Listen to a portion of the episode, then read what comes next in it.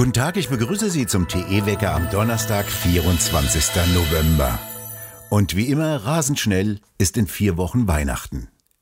Der Winter sendet seine Vorboten und die Energiepreise steigen rasant an. So sind die kurzfristigen Strompreise in Europa in die Höhe geschnellt und haben in Deutschland den zweithöchsten Stand seit Beginn der Aufzeichnungen erreicht, meldet die Nachrichtenagentur Bloomberg. Zum Wochenende sagen die Wettermodelle Kaltlufteinbruch und Schneefälle voraus. Die Temperaturen sollen bis auf minus sechs Grad fallen. Die kälteren Temperaturen lassen die Nachfrage nach Strom und Gas steigen und gleichzeitig werden die Windräder wiederum kaum Strom produzieren können, weil der Wind fehlen wird.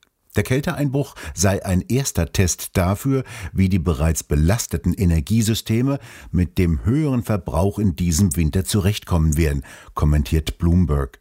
Begrenzte Erdgasvorräte und niedrige Lagerbestände hätten bereits zu einem Preisanstieg geführt, der auf den Energiemärkten in ganz Europa für Chaos gesorgt habe. Als Gegenmittel zu den hohen Ölpreisen hat US-Präsident Biden die Freigabe von 50 Millionen Barrel Öl aus der strategischen Ölreserve angeordnet. Biden steht wegen hoher Inflationsraten und Preise unter Druck. Früher gehörte eine sichere und preiswerte Energieversorgung zu den vordringlichen Fragen. Das Stromnetz sei an der Leistungsgrenze, das sagt jetzt der neue Chef des Energiekonzerns E.ON, Leonhard Birnbaum, in einem Interview mit dem Handelsblatt. Das Netz könne den Zuwachs der erneuerbaren Energien nicht mehr verkraften. Dauerhaft hohe Preise, vorsorgliche Stromabschaltungen ganzer Städte, Blackout-Gefahr durch Cyberangriffe. Das erwartet Birnbaum für die Zukunft der deutschen Stromversorgung. Die gehörte einst zu den sichersten und besten der Welt. Heute gäbe es praktisch keine Reserven mehr im Netz, sagte Birnbaum. In den vergangenen zehn Jahren habe das Netz den Zuwachs von Erneuerbaren noch verkraften können. Doch die Leistungsgrenze sei jetzt erreicht, meinte er. Dazu komme noch eine starke wachsende Nachfrage aus der Industrie, zum Beispiel durch Batterie- oder Chipfabriken und Rechenzentren. Der E.ON-Chef sieht wegen der Engpässe zwar keine Gefahr für flächendeckende Blackouts, E.ON könne vielmehr gezwungen sein, Verbraucher bewusst vom Netz zu trennen. Birnbaum im Interview wörtlich, bevor die Lichter überall ausgehen, schalten wir sie nur in einer Stadt aus.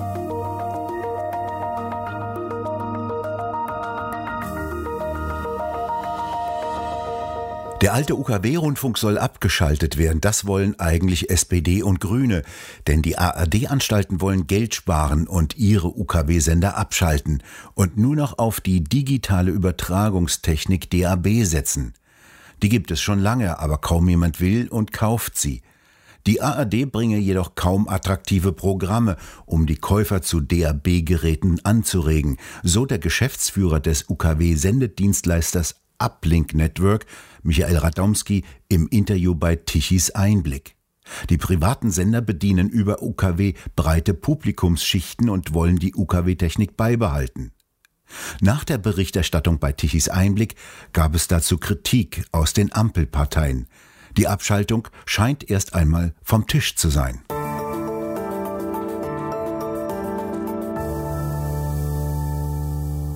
Alexander Thiele kommt vom Staatsrecht und hält zur Umsetzung einer möglichen allgemeinen Corona-Pflicht auch einen Zwang zur Impfung für denkbar. Die Möglichkeiten gingen los, bei einem Ordnungsgeld aber auch Freiheitsstrafen oder Zwangsimpfungen seien möglich, listet der Göttinger Jurist auf. Es sei nicht das Ziel einer allgemeinen Impfpflicht, dass reiche Menschen sich aus dem Zwang herauskaufen könnten. Die Entscheidung, welche Konsequenzen eine Verweigerung der Impfung habe, sei eine politische, sagte er. Ein anderer Jurist hält auch scharfe Sanktionen für möglich. Der Verfassungsrechtler Christian Pestalozza zum Beispiel bringt Bußgelder ins Spiel und bei wiederholten Verstößen auch hohe Zwangsgelder. Als letzter Schritt müsse laut Pestalozza auch eine Zwangsvollstreckung erwägt werden. Das bedeutet, dass jemand durch die Polizei dem Impfarzt vorgeführt werde, sagte Pestalozza tatsächlich dem Redaktionsnetzwerk Deutschland. In einer Demokratie solle es aber nicht so weit kommen, meinte er dann doch. Der umstrittene Verein PETA erhält kein Verbandsklagerecht. Das Bundesverwaltungsgericht hat die ursprüngliche Entscheidung des Verwaltungsgerichtshofes Baden-Württemberg bestätigt. Der hatte bereits im März vergangenen Jahres eine Klage von Peter abgelehnt, die als Mitwirkungs- und Verbandsklage berechtigte Tierschutzorganisation anerkannt werden wollte. Eine Revision hatte seinerzeit der Verwaltungsgerichtshof nicht zugelassen und dagegen hatte Peter Beschwerde eingelegt. Voraussetzung für das Verbandsklagerecht ist, dass die Aktivitäten der Organisation zu einem erheblichen Teil, wie es wörtlich heißt, durch stimmberechtigte ordentliche Mitglieder wahrgenommen werden müssen. Doch Peter Deutschland zählt nach Angaben des baden-württembergischen Landwirtschaftsministeriums zwar 22.000 Fördermitglieder, aber nur sieben stimmberechtigte ordentliche Mitglieder. Für Peter ist dieses Scheitern bereits die zweite Niederlage vor einem Bundesgericht in kurzer Zeit. Im Sommer hatte das Bundesverfassungsgericht eine Verfassungsbeschwerde von Peter ohne Begründung abgelehnt.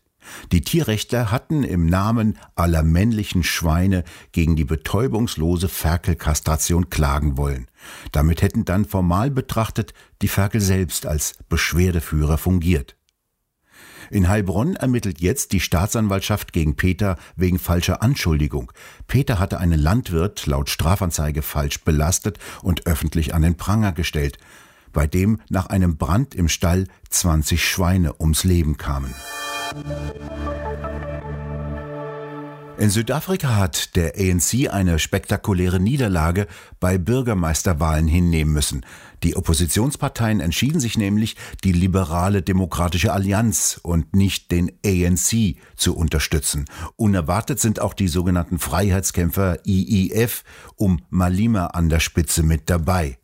Die haben bisher immer den ANC unterstützt, doch der fiel jetzt erstmalig unter 50 Prozent auf 47,9 Prozent und hat in keiner großen Stadt mehr eine Mehrheit. In Kapstadt kamen stattdessen die Liberalen auf 58 Prozent. Für die Tagesschau der ARD ist dabei die wichtigste Nachricht aus Südafrika, dass eine Frau in Johannesburg zur Bürgermeisterin gewählt wurde, weniger das politische Erdbeben.